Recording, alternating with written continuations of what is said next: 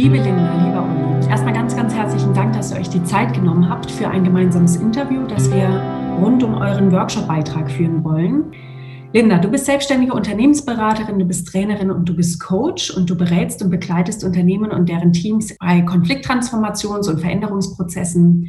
Du bist nebenher Lehrbeauftragte an verschiedenen Universitäten in Österreich und bist Co-Founderin der Beratungsagentur Community to Success. Und ich bin wahnsinnig froh, dass wir dich gewinnen konnten für unser Symposium. Gemeinsam mit deinem Vater Uli. Mhm. Uli, du bist Psychologe, Sozialforscher und systemischer Berater und du warst lange tätig für das Institut für Gesellschaftspolitik in ähm, Wien. Ähm, du hast das wundervolle Buch Communities of Practice die Kraft der kollektiven Intelligenz veröffentlicht und bist ebenso wie deine Tochter Co-Founder der Beratungsagentur Community to Success. Ich freue mich wahnsinnig, dass ihr beiden dabei seid und ähm, die Frage jetzt erstmal an euch gestellt, worin seht ihr denn die Aktualität der Leitfragen, mit denen sich das Symposium befasst? Ja, ähm, danke. Danke auch für die Einladung. Es freut uns sehr, dass wir äh, hier mitwirken können. Ähm, was für uns äh, jetzt im Zusammenhang mit diesen Leitfragen vor allem spannend ist, ist der Gedanke des, äh, des Gemeinwohls, der sich ja in den vergangenen Jahren äh, immer stärker in den Vordergrund gerückt hat.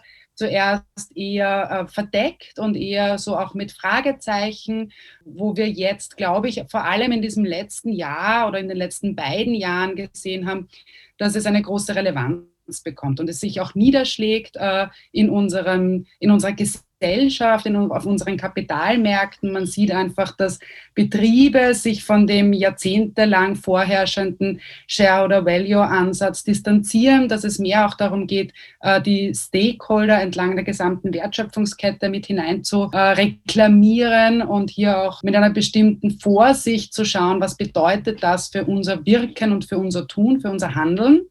Und darum interessiert es uns natürlich als Beraterinnen und als Coaches auch, äh, diesen Spannungsbogen aufzumachen und dort hineinzudenken, uns auszutauschen mit anderen Beratern, Beraterinnen, mit Führungskräften, äh, um neue Impulse zu bekommen. Was heißt es eigentlich, äh, diesen Gemeinwohlgedanken in aller Breite und in seiner Umfang hier auch ähm, mit, mit Wirkung zu füllen. Also nicht nur als, als leere Hülle, äh, wie wir ja lange auch gesehen haben bei dem Thema CSR, Corporate Social Responsibility, die ja verankert war in den unmöglichsten ähm, Abteilungen von Betrieben, wenn ich an Marketingabteilungen denke, die sich diesem Thema angenommen haben. Man hat lange auch vom Feigenblatt gesprochen, dass sich Betriebe hier ein bisschen mit dem CSR und ihren Nachhaltigkeitsberichten äh, geschmückt hätten.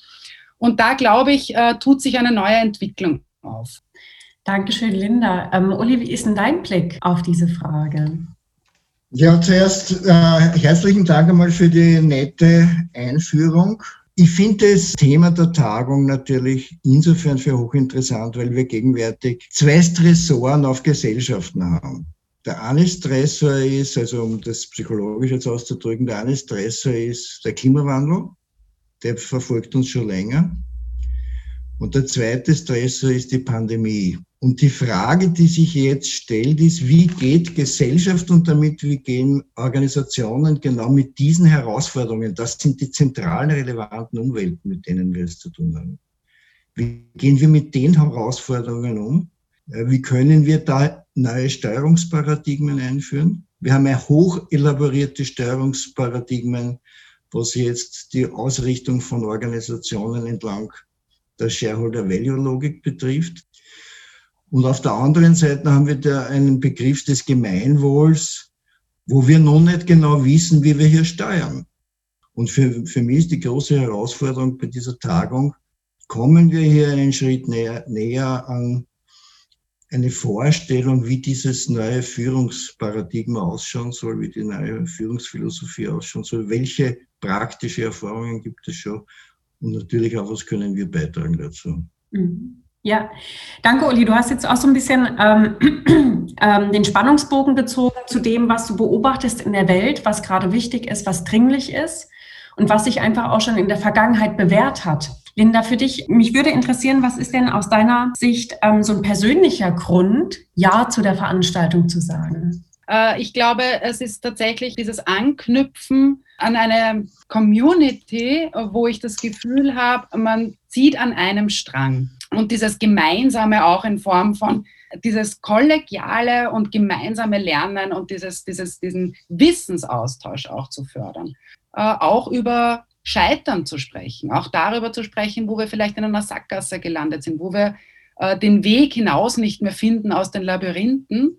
Und das, glaube ich, steht derzeit sicher auch mitgetragen durch die Situation, dass wir ein Jahr lang sehr begrenzt nur Möglichkeiten haben, uns auszutauschen äh, einfach ganz stark im Vordergrund. Ähm, Uli, jetzt kennst du ja unsere Symposion schon seit längerer Zeit. Sind diese Erwartungen, die die Linda ausdrückt, sind die berechtigt oder gehst du mit anderen Erwartungen in, in das Symposion? Sie sind, sie sind berechtigt mit einer kleinen Einschränkung. Also bei der derartigen Symposien geht es auch um die Inszenierung und um Selbstinszenierung.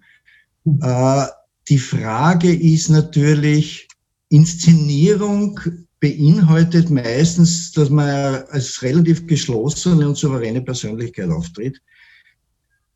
Und die Frage ist, ob in Zeiten wie diesen es nicht notwendig wäre, dass man diese Souveränität einmal hintanstellt und zugibt, dass es sehr viele offene Fragen gibt, auf die wir noch keine Antwort wissen. Und wenn wir das schaffen, dann sind wir in der Lage, kreative neue Lösungswege zu, zu erarbeiten. Und das ist natürlich unterm Strich immer das Ziel, äh, gut darauf zu achten, dass wir, dass wir diesen Sack auch so zumachen können, zu sagen, ja, wir haben hier viele offene Fragen, ja, wir haben Unsicherheiten, aber wenn wir uns durch diesen Komplexitätsteil äh, durchnavigiert haben, am Ende des Tages an neuen Lösungen zu arbeiten und da und dort natürlich auch äh, erste Ansätze für die Beantwortung von offenen Fragen mitzunehmen. Mhm. Und ähm, ihr habt es eben schon mal angesprochen, ihr werdet ja im Rahmen des Symposions einen Workshop gestalten, in denen genau das stattfinden wird wahrscheinlich. Und für mich wäre jetzt nochmal konkret die Frage, ähm, wie ist nochmal der Titel eures Workshops und welche konkreten Fragen habt ihr denn vielleicht schon im Sinn, die ihr zur Diskussion stellen wollt? Äh, der Titel äh, des Workshops lautet Pirate Leadership die subversive Kraft der kollektiven Intelligenz. Es geht um drei Perspektiven.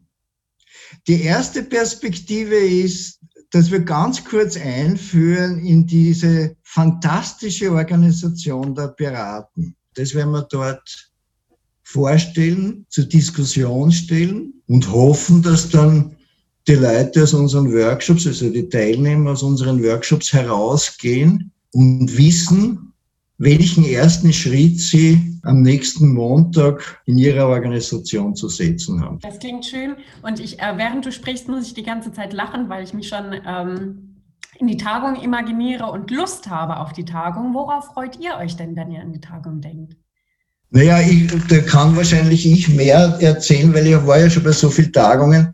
Also erstens einmal auf den Spirit. Also ihr habt bei euren Tagungen so einen großartigen Spirit. Es ist immer wieder Jungbrunnen. Also man geht befruchtet dann aus Heidelberg raus. Es ist Heidelberg auch eine wahnsinnig inspirierende Stadt. Also das Ganze rundherum ist unglaublich. Also Heidelberg hat nicht umsonst den Ruf, den es hat.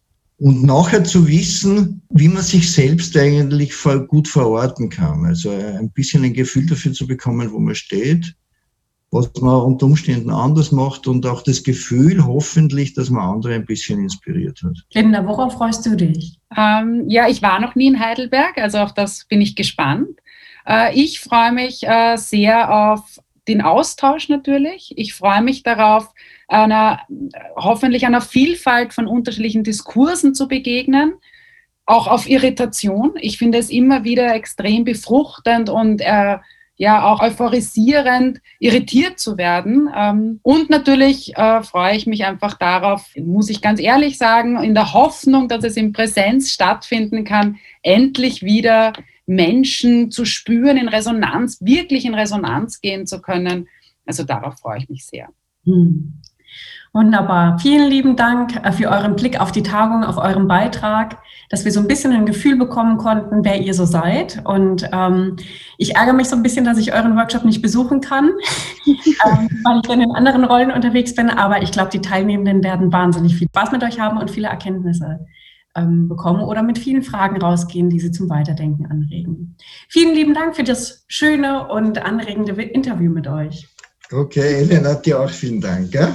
Danke. Okay, ciao, ciao.